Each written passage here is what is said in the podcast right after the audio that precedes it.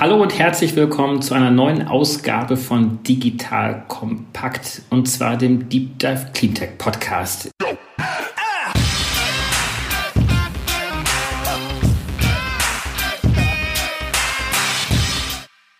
Ich habe eben festgestellt, dass dies inzwischen jetzt die 20. Aufnahme ist. Das heißt, ich habe jetzt schon rund 20 Interviews geführt mit Unternehmern, aber auch mit anderen spannenden Persönlichkeiten im Cleantech-Umfeld. Und äh, mich freut es deswegen, heute Anna Alex als 20. Interviewpartnerin hier mit dabei zu haben. Hallo Anna. Hallo. Du bist eine durchaus bekannte Größe, wenn ich das mal so sagen darf, in der deutschen Startup-Szene. Du hast Outfittery gegründet. Stell dich vielleicht noch mal ganz kurz den wenigen vor, die dich möglicherweise noch nicht so richtig einordnen können. Ja, sehr gerne. Mein Name ist Anna Alex. Ich bin relativ früh schon in die ganze Startup-Szene geschlittert. Damals als eine der ersten Angestellten von Rocket. 2008, als da gerade mal irgendwie 20 Leute gearbeitet haben. Und habe dann gedacht, wenn die gründen können, dann kann ich das doch auch. Und so kam es dazu, dass ich dann 2012 Outfittery gegründet habe, das aufgebaut habe, über sieben Jahre operativ geführt, zusammen mit meiner Mitgründerin auf eine Million Kunden gebracht habe, viel Geld eingesammelt, alles was dazugehört und mich dann 2000,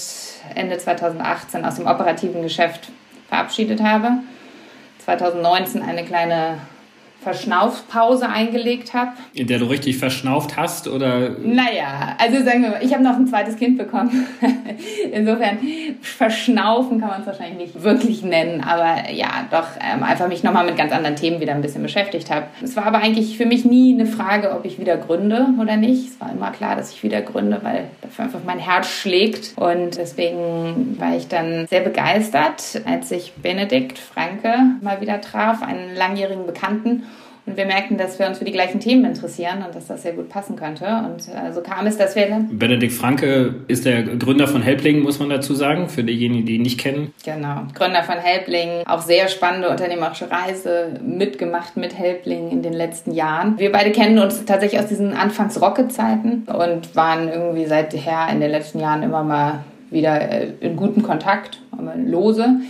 Und ja, es war dann eben sehr spannend. Wir trafen uns, wir merkten, dass wir uns für die gleichen Themen interessieren und dass wir Lust haben, jetzt beide wieder neu zu gründen. Und so kam es dann, dass wir Anfang 2020 Planetly gegründet haben. Erklär doch mal ganz kurz, wer oder was Planetly ist. Und wir werden jetzt im Laufe des Gesprächs noch ein bisschen tiefer eingehen, damit wir zumindest vorab eine Idee haben, was denn Planetly mit dem Thema Clean Tech oder auch Nachhaltigkeit zu tun hat. Also mit Planetly haben wir uns die Mission gesetzt, die Wirtschaft da drin zu unterstützen, Planet Positive zu werden. Das bedeutet zum einen klimaneutral zu werden, ihren Carbon Footprint zu analysieren, zu reduzieren oder auszugleichen. Und das wollen wir aber nicht auf herkömmliche Art und Weise tun, sondern mit der besten Technologie und Datentechnologie, die zur Verfügung steht. Ihr Lieben, hier ist nochmal Joel von Digital Kompakt und heute habe ich für die IT-Affinen unter euch eine spannende Jobgelegenheit bei unserem Partner Aldi Süd. Und zwar ist es so, dass Aldi Süd, um den Anforderungen des Handels von morgen gerecht zu werden, seine IT-Landschaft derzeit in unterschiedlichen internationalen Projekten fit für die Zukunft macht. Und um all diese Projekte bewältigen zu können, gibt es derzeit viele spannende offene Stellen, unter anderem im Bereich Customer Interaction. Gesucht werden also Leute, die Lust haben, die IT eines der größten Einzelhandelskonzerne der Welt von individual auf Standardsoftware umzustellen Denn Ziel ist die Implementierung einer State-of-the-Art-Landschaft, welche in Zukunft weltweit dafür sorgen wird, dass die Customer Journeys von Aldi Südkunden unabhängig von deren Start- und Endpunkt vor, während oder nach dem Einkauf von quasi unsichtbarer moderner Technik begleitet werden. Aldi Süd verfolgt dabei den Best-of-Breed-Ansatz. Profis in euch kennen das. Für jeden Zweck wird die beste Lösung ausgewählt und hierzu werden im Bereich Customer Interaction unter anderem Lösungen von Adobe, Salesforce und SAP genutzt. Diese Kernsysteme plus deren Supplements müssen derart integriert werden, dass die Business-Anforderungen bestmöglich erfüllt werden werden können. Du merkst also eine wirklich herausfordernde Aufgabe und wenn all das für dich spannend klingt und du Lust auf das Arbeiten in einem super Team hast, dann schau dir das Ganze jetzt einfach mal selbst an. Ich habe dir unter digitalkompakt.de slash Aldi eine Weiterleitung eingerichtet und natürlich verlinke ich dir das auch in den Show Notes und alle Sponsoren findest du immer auch auf unserer Sponsorenseite unter digitalkompakt.de slash Sponsoren. Da habt ihr euch was Großes vorgenommen. Die Wirtschaft ist groß. Wir alle wissen, dass wir eine sehr große Herausforderung haben, global CO2 zu reduzieren. Wie genau habt ihr euch das denn vorgenommen? Was ist denn jetzt eure Mission? Also dafür muss man vielleicht einmal beim Status quo anfangen. Der überraschte mich nämlich sehr, als ich ein bisschen tiefer mich in das Thema eingegraben habe. Und zwar wird es uns sicherlich allen bewusst sein, dass der Carbon Footprint die wichtigste KPI der Menschheit des Jahrhunderts ist, sage ich mal. Ja, und dennoch ist die Analyse, wenn man heutzutage wissen will, wie dein CO2-Footprint deines Unternehmens ist, im Moment noch wahnsinnig aufwendig, wahnsinnig manuell und damit auch sehr teuer. Also da laufen wirklich Berater mit Excel-Sheets durch Unternehmen. Unser Fokus ist da tatsächlich auf der Analyse und wie wir die Data Collection automatisieren können. Das heißt, wie können wir die sowieso schon im Unternehmen existierenden Daten nutzen, um den Carbon Footprint äh, zu berechnen und das so real-time wie möglich. Und dann im nächsten Schritt die Unternehmen auch enablen, Climate Action zu ergreifen. Also ich analysiere und dann möchte ich jetzt natürlich was tun. Das heißt, wie kann ich jetzt meinen Fußabdruck reduzieren und auch kompensieren? Also wenn wir das Ganze mal herunterbrechen, wir haben ja die große KPI, die auf einer der Klimakonferenzen 2015 entstanden sind, zumindest äh, dieses sogenannte Paris-Abkommen, bis 2050 den Temperaturaufstieg auf 2 Grad sozusagen zu minimieren und äh, idealerweise sogar auf 1,5 Grad. Und das lässt sich sozusagen herunterbrechen dann auf einen CO2-Fußabdruck äh, jeglicher menschlicher Aktivitäten oder jeglicher Aktivitäten auf dem Planeten. Jetzt gibt es natürlich schon schon viele CO2-Rechner. Also es gibt WWF-Rechner, es gibt andere online-basierte Berechnungstools. Da kann man ja heute schon sozusagen seinen CO2-Fußabdruck eintragen. Baut ihr doch mal einen eigenen Rechner auch auf, um sozusagen dann auch am Ende des Tages den Unternehmen zu zeigen, wie groß der CO2-Fußabdruck ist? Oder macht ihr sozusagen hier auch eine Kooperation mit diesen CO2-Rechnern auf? Wir bauen einen eigenen Rechner, aber ich glaube, was ganz wichtig ist, ist, dass wir eben nicht daran glauben, glauben, dass es reicht, dass man vielleicht einmal im Jahr seinen Fußabdruck wieder erneut ausrechnet, sondern wir wollen wirklich, dass der Carbon Footprint die Aufmerksamkeit bekommt, die er verdient. Das heißt, nur durch die automatisierte Data Collection können wir den Unternehmen tatsächlich ermöglichen, dass diese KPI des Carbon Footprints intern auch wirklich manageable wird und damit actionable. Also was man nicht messen kann, kann man nicht managen. Und ich glaube, das gilt hier mehr denn je. Und wenn es nur einmal im Jahr gemessen wird, ist es damit auch nicht handlungsweisend. Also unser Ziel ist es tatsächlich, dass der Carbon Footprint in den Reporting-Systemen, in den Reporting-Prozessen der Unternehmen seinen Platz findet, in den wöchentlichen KPI-Meetings und vielleicht eines Tages sogar in dem Bonussystem des Top-Managements. Und dafür ist eine sehr viel akkuratere und zeitnahere, also Real-Time-Berechnung des Carbon Footprints dringend notwendig. Jetzt gibt es einen Unterschied zwischen Beratungsfirmen mit 20, 25 Mitarbeitern, die haben ein Büro, die reisen vielleicht so ein bisschen und da kann man wahrscheinlich relativ einfach den Carbon Footprint errechnen. Dann hast du auf der anderen Seite einen Automobilkonzern, VW, BMW, andere Produktionsbetriebe, wo es sehr viel komplexer ist. Wie geht ihr denn da vor? Mit welcher Methodologie schafft ihr es, diesen unterschiedlichsten Industrien, diesen unterschiedlichsten CO2-Intensitäten, die aus diesen Abteilungen oder Unternehmensbereichen rauskommen, gerecht zu werden? Also wir richten uns dann nach dem Greenhouse Gas Protocol und verwenden höchste Standards, die wir da ansetzen. Natürlich ist es ziemlich komplex und gerade dieses Thema Data Automation ist auch das technisch komplexe Thema, was wir hier angehen. Wir arbeiten ganz eng zusammen mit Pilotkunden in den jeweiligen Sektoren und sind ganz fest davon überzeugt, dass wir unser Produkt customer-centric entwickeln wollen. Das heißt, wir wollen uns jetzt nicht für ein Jahr einschließen und eine technisch hochkomplexe Lösung bauen und es dann auf den Markt schmeißen und merken, dass wir irgendwie am Markt vorbei entwickelt haben oder dass das gar nicht das ist, was die Kunden wollen. Stattdessen wollen wir unser Produkt gemeinsam mit den Pilotkunden in den jeweiligen Industrien auf Basis von deren Daten und deren Systemen entwickeln. In welchen Industrien seid ihr jetzt schon präsent oder unterwegs? Wir haben bisher nur einen kommunizierten Pilotkunden, das ist Tourlane. Wir hatten uns anfänglich die Tourismus- und Travel-Industrie als eine unserer ersten Industrien herausgesucht. Das ist nun unter den aktuellen Corona-Bedingungen etwas schwieriger geworden, weswegen wir uns da jetzt äh, nochmal äh, besonnen haben und äh, wieder sehr viel offener sind und im Moment mit Pilotkunden aus vielen verschiedenen Industrien sprechen. Das heißt, ihr startet mit Pilotkunden, entwickelt mit Proto Kunden sozusagen aus den jeweiligen Industrien eine Methodologie, ein Produkt und rollt es dann in dem jeweiligen äh, Marktsegment dann aus. Ganz genau. Und die Pilotkunden, für die ist das natürlich sehr spannend, die profitieren sehr davon, weil wir ihnen dann sozusagen die Technologie auf den Leib schneidern. Und für uns ist es sinnvoll, da wir eben auf deren Daten tatsächlich in der Realität ein Produkt entwickeln. Habt ihr euch schon eine Roadmap zurechtgelegt? Also mit welchen Industrien ihr jetzt weitermacht, wenn es jetzt nicht natürlich aus naheliegenden Gründen nicht die Reisebranche aktuell ist? Welche anderen Branchen nehmt ihr euch dort vor? Ja, die haben wir, aber das ist äh, Betriebsgeheimnis. das ist noch ein Betriebsgeheimnis. Okay, das heißt, ihr tretet an, wie du ja schon erklärt hast, einen standardisierten Prozess zu machen, den Unternehmen vor allen Dingen erleichtert, die Daten zu erfassen, um dann festzustellen, wie groß der Fußabdruck ist. Wie unterscheidet ihr euch denn von anderen Angeboten, die es ja auch schon gibt? Also es gibt NGOs, es gibt äh, Firmen wie MyClimate, Atmosphäre und, und andere, die in diesem Sektor schon unterwegs sind. Wo seht ihr dort eine Ergänzung beziehungsweise auch Unterschiede? Ganz offensichtlich, weder Benedikt noch ich sind jetzt irgendwie seit vielen, vielen Jahren in dem Bereich unterwegs. Es gibt äh, ganz tolle NGOs, Beratungen, die da schon seit so vielen Jahren unglaublich tolle Arbeit leisten. Und für uns war wichtig, dass wir den Ansatz finden, wie können wir wirklich Mehrwert schaffen und wirklich was an den Tisch bringen, was da vielleicht noch fehlt. Und genau diesen Punkt sehen wir in der Technologie. Also viele der Ansätze, die es da heutzutage gibt, sind doch noch relativ beratungslastig und relativ manuell eben, auch wenn man mal auf diese Excel-Sheets haut.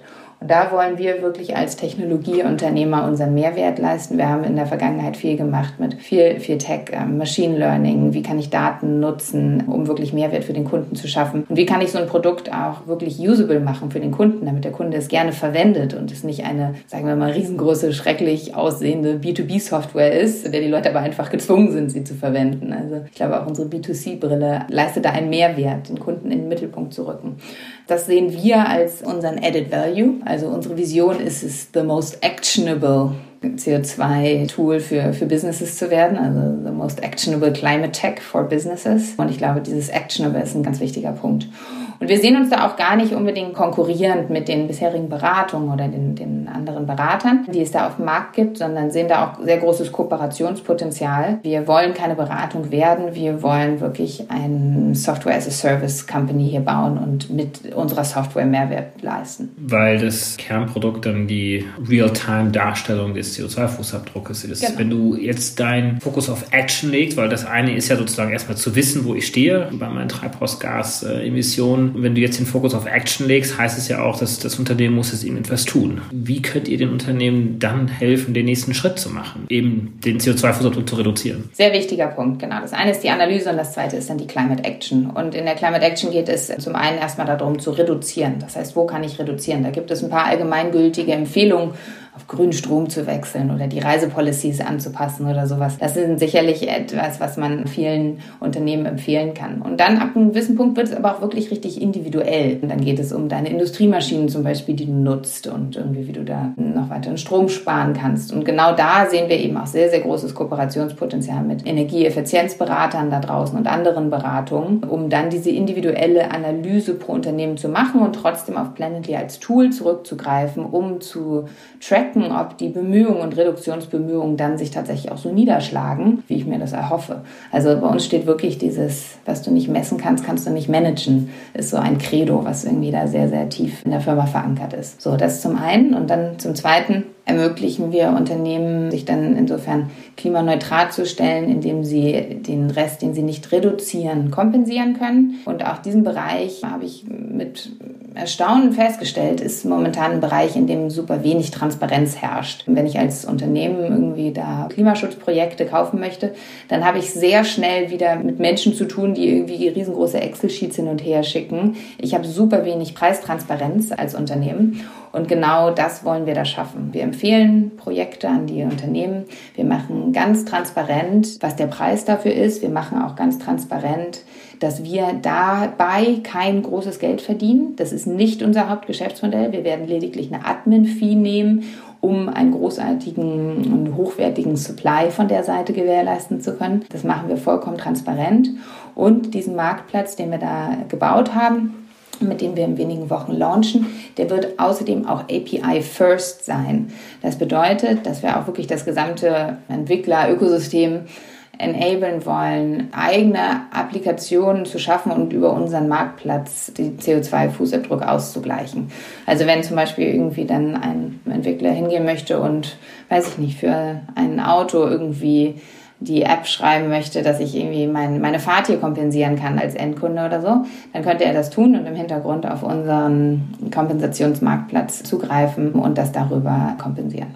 Jetzt sind wir natürlich aktuell in einer Situation, in der möglicherweise äh, Klimaschutz, Treibhausgasreduktion nicht unbedingt im Fokus der Unternehmen steht, weil sie mit vielen, vielen anderen Themen zu tun haben. Wir sprechen ja aktuell im Rahmen der Corona-Krise, das äh, Gespräch auch wird im Zeitraum jetzt äh, veröffentlicht das mag sich vielleicht auch alles ändern ähm, über die Zeit hinweg. Merkt ihr, dass Interesse aktuell nachlässt? Äh, seht ihr, dass dort ein Shift im Fokus stattfindet bei den Unternehmen? Und wenn ja, wie, wie lange wirkt sich die aktuelle Situation möglicherweise auf diesen Shift des Fokuses aus? Also ich kann natürlich auch wie keiner irgendwie in die Glaskugel gucken. Ich glaube, man muss unterscheiden zwischen Wichtigkeit und Dringlichkeit. Und ich glaube, es ist allen Unternehmen bewusst, dass die Wichtigkeit der Klimakrise und dass wir da jetzt handeln, noch immer genauso hoch ist wie zuvor.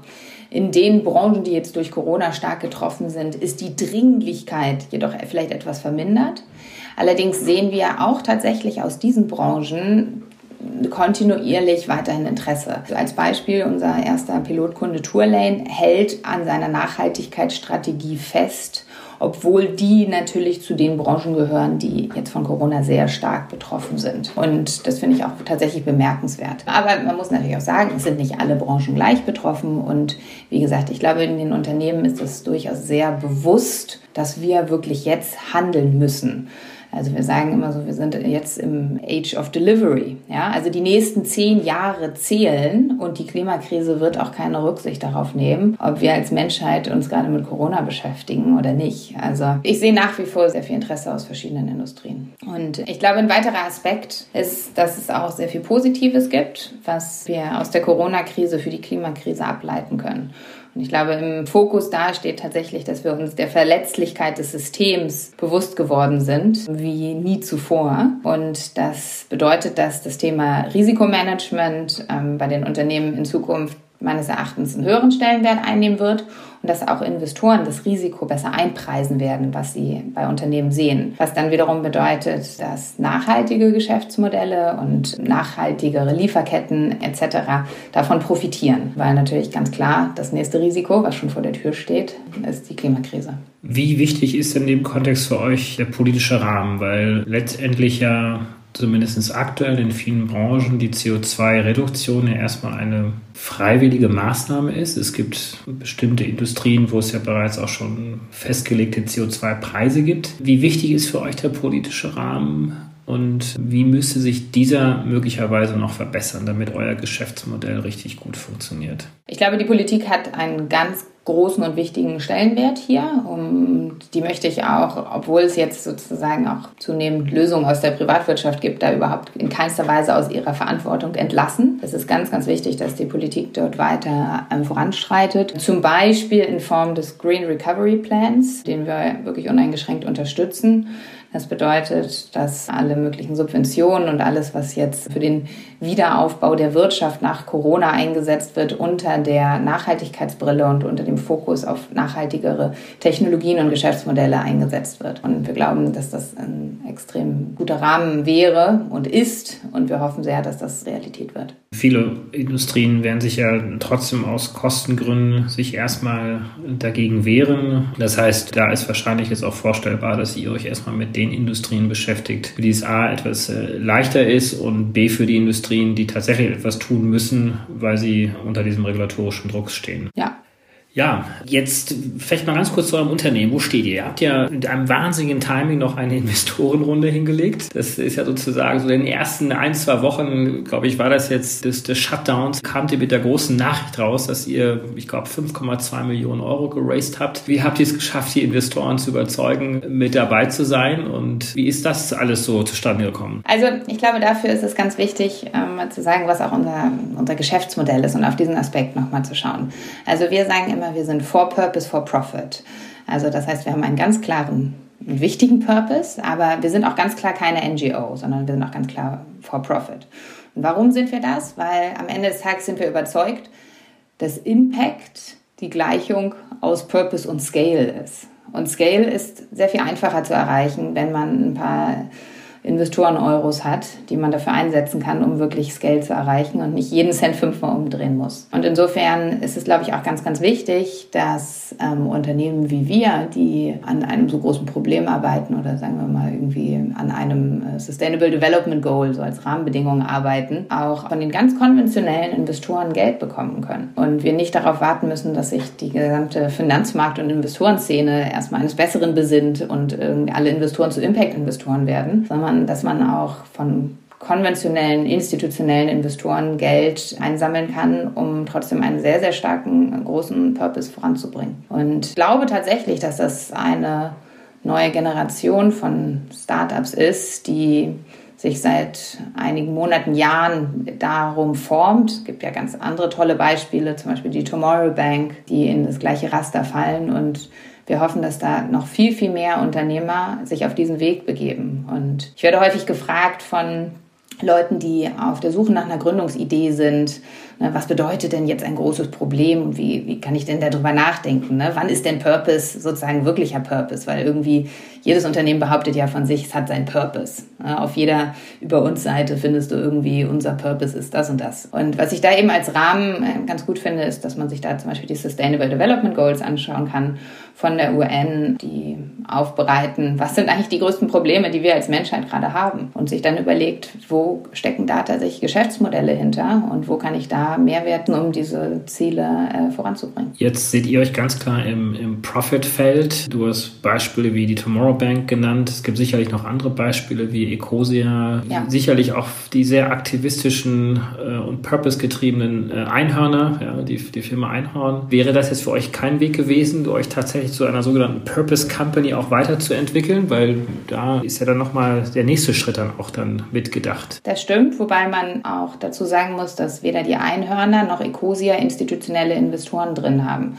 Und dieser Weg hin zu einer Purpose Company bedeutet, dass man nicht verkauft werden kann, ist einfach für Investoren nicht attraktiv. Es gibt verschiedene Ansätze, wie man versucht, das trotzdem für Investoren attraktiv zu machen. Ich habe mich damit sehr intensiv auseinandergesetzt, weil ich den Grundgedanken absolut unterstütze und verstehen kann. Aber bin zu dem Schluss gekommen, dass es nicht attraktiv genug ist, wenn ein Investor irgendwie zwei, dreimal sein Geld zurückkriegen kann, weil die Fund Economics der Investoren einfach anders funktionieren. Die müssen die Aussicht haben, bei einem Unternehmen Unternehmen ihren gesamten Fund zurückzuzahlen, weil eben viele von ihren Unternehmen auch nichts werden und ausfallen. Und das ist nun mal die Realität. Und insofern sind wir da einfach pragmatisch äh, vorwärts gegangen. Und insofern ist das für uns keine Option gewesen, keine reelle Option gewesen, leider. Geld ist ja auch dem Kontext vor allem auch als Treibstoff zu verstehen und je mehr Investoren ich überzeugen kann, desto skalierbarer ist ja auch das Geschäft. Ein euer Geschäft um wirklich einen Impact haben zu können, muss ja tatsächlich sehr groß skaliert werden. Insofern ist es wahrscheinlich auch der, wirklich der vernünftige Weg. Genau. Ja, jetzt habt ihr das Geld äh, eingesammelt. Wie groß seid ihr jetzt? Wie viele Mitarbeiter? Wir sind 20 Mitarbeiter. Und wollt noch neue Mitarbeiter gewinnen jetzt. Wie ist das Hiring unter den aktuellen Bedingungen? Ihr das ein bisschen hinten angestellt oder stellt ihr trotzdem fleißig weiter ein? Ach, wir stellen eigentlich gerade fleißig weiter ein und sehr stark am Arbeiten, viel am Arbeiten gerade, wollen unser Produkt weiter ausbauen und wollen einen Großteil dieses Geldes einfach da rein investieren, ja, neue Mitarbeiter einzustellen, vor allem in technischen Bereichen und unsere Technologie weiter auszubauen. Wir hören ja auch viele zu, die immer wieder auf Ideensuche sind, wie sie sich weiterentwickeln können. Also bei euch gibt es dort tolle Jobs und vor allem im technischen Bereich oder sucht ihr noch in anderen Bereichen? Naja, im technischen Bereich, also aber auch Produktmanagement gehört da auch dazu, Produktmanagement, ähm, Techies ja, und wir suchen auch tatsächlich gerade noch einen Head of Sustainability, also falls auch jemand zuhört, auf den das passen könnte. Schaut einfach mal auf unsere Jobs-Page. Ihr versteht euch ja vor allen Dingen als B2B-Produkt, richtig? Ja. In dem Kontext stellt mich so ein bisschen die Frage jetzt auch, wie ihr ins Marketing hineingeht. Das, die Frage stellt sich wahrscheinlich aktuell noch nicht so richtig, weil ihr, wenn ich das jetzt richtig verstanden habe, vor allen Dingen jetzt erstmal einige Pilotkunden, mit denen zusammenarbeitet, das Produkt jetzt erstmal weiterentwickelt. Aber habt ihr euch schon so ein bisschen Gedanken gemacht über eure Marketingaktivitäten und welche Kanäle ihr benutzen wollt und wie ihr gerade vertriebsseitig die Skalierung hinbekommen wollt? Also das ist jetzt ein Thema, was für uns in den nächsten Monaten auf der Agenda steht, uns da mehr mit zu beschäftigen. Insofern kann ich da jetzt noch gar keine wirklichen Details zu geben. Und wichtig ist nur, glaube ich, in dem Kontext einmal zu verstehen, weil man ja auch häufig irgendwie fragt, was kann ich als der Einzelne überhaupt tun und ausrichten, dass ich glaube, dass der kritische Konsument und auch der kritische Mitarbeiter da drin eine ganz, ganz große Rolle spielen, auf die Unternehmen einzuwirken, sich da nachhaltiger aufzustellen. Also der kritische Konsument, der hinterfragt, wo kommen meine Produkte her, was kaufe ich da überhaupt? Der kritische Mitarbeiter, der fragt, was macht mein Unternehmen zum Thema Nachhaltigkeit? Das sind zwei ganz wichtige Aspekte, die da auf als Kräfte auf die Unternehmen einwirken und wo jeder Einzelne was zu beitragen kann. Das wären dann für euch dann die Zielgruppen, also vor allem, dass die Nachfrage aus dem Markt kommt. Das heißt, da müsst ihr schon so gewissermaßen in eine bestimmte B2C-Kommunikation da hineingehen, also eine Art Kampagnenkommunikation wahrscheinlich auch, weil Irgendwann wird es dann den Automobilhersteller geben, der seine CO2-Ausstöße kompensiert und reduziert. Und dann gibt es den anderen, der es nicht tut. Und dementsprechend wird er möglicherweise der Konsument dann entscheiden, ähm, wie in jeder anderen Produktgruppe dann auch. Und dann auf der anderen Seite eben dann der Mitarbeiter, von dem ihr dann meint, dass er die treibende Kraft sein könnte, innerhalb des Unternehmens zu sagen, lass uns doch was tun, weil ich möchte nur für ein Unternehmen arbeiten, was möglicherweise möglichst viel auch tut, um etwas für den Klimaschutz zu machen. Ja, Ganz genau. Also da werden wir sicherlich auch da in starker Kommunikation sein. Ich sehe das jetzt nicht, dass wir da unglaublich viel Geld ausgeben, aber ich, also Fridays for Future hat, glaube ich, die gesamte Welt und irgendwie die Bevölkerung sehr stark wachgerüttelt und das Bewusstsein, dass sich jetzt was ändern muss und da in die nächsten Jahre zählen, da. Und das können wir natürlich nur unterstützen, weil das einfach so ist, weil das einfach Fakt ist.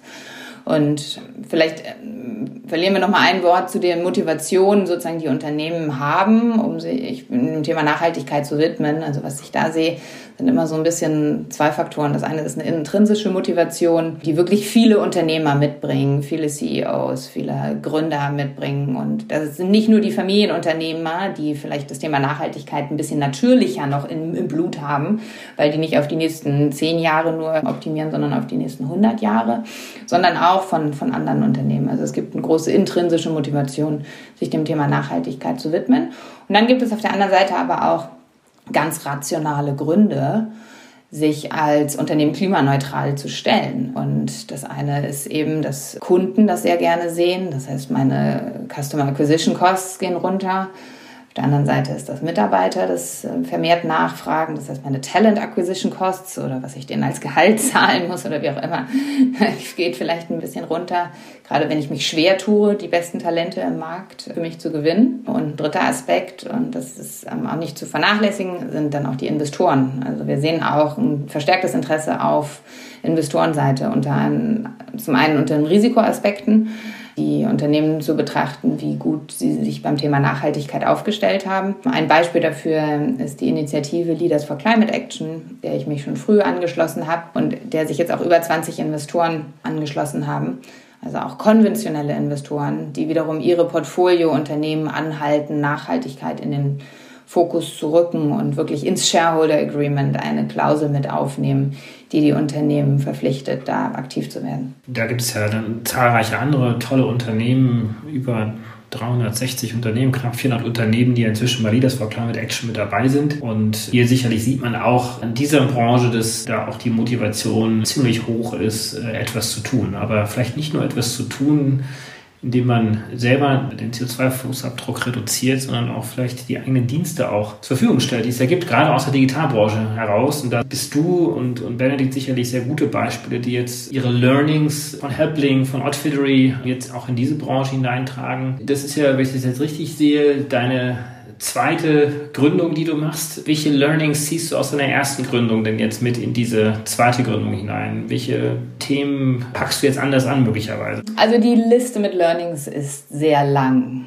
sagen wir mal so. Und es ist total spannend, jetzt nochmal auf dem weißen Blatt Papier sozusagen zu starten und den Anspruch zu haben, jetzt machen wir alles richtig dieses Mal. Und gleichzeitig weiß ich natürlich, wir werden nicht alles richtig machen. Wir werden Fehler machen, es gehört dazu.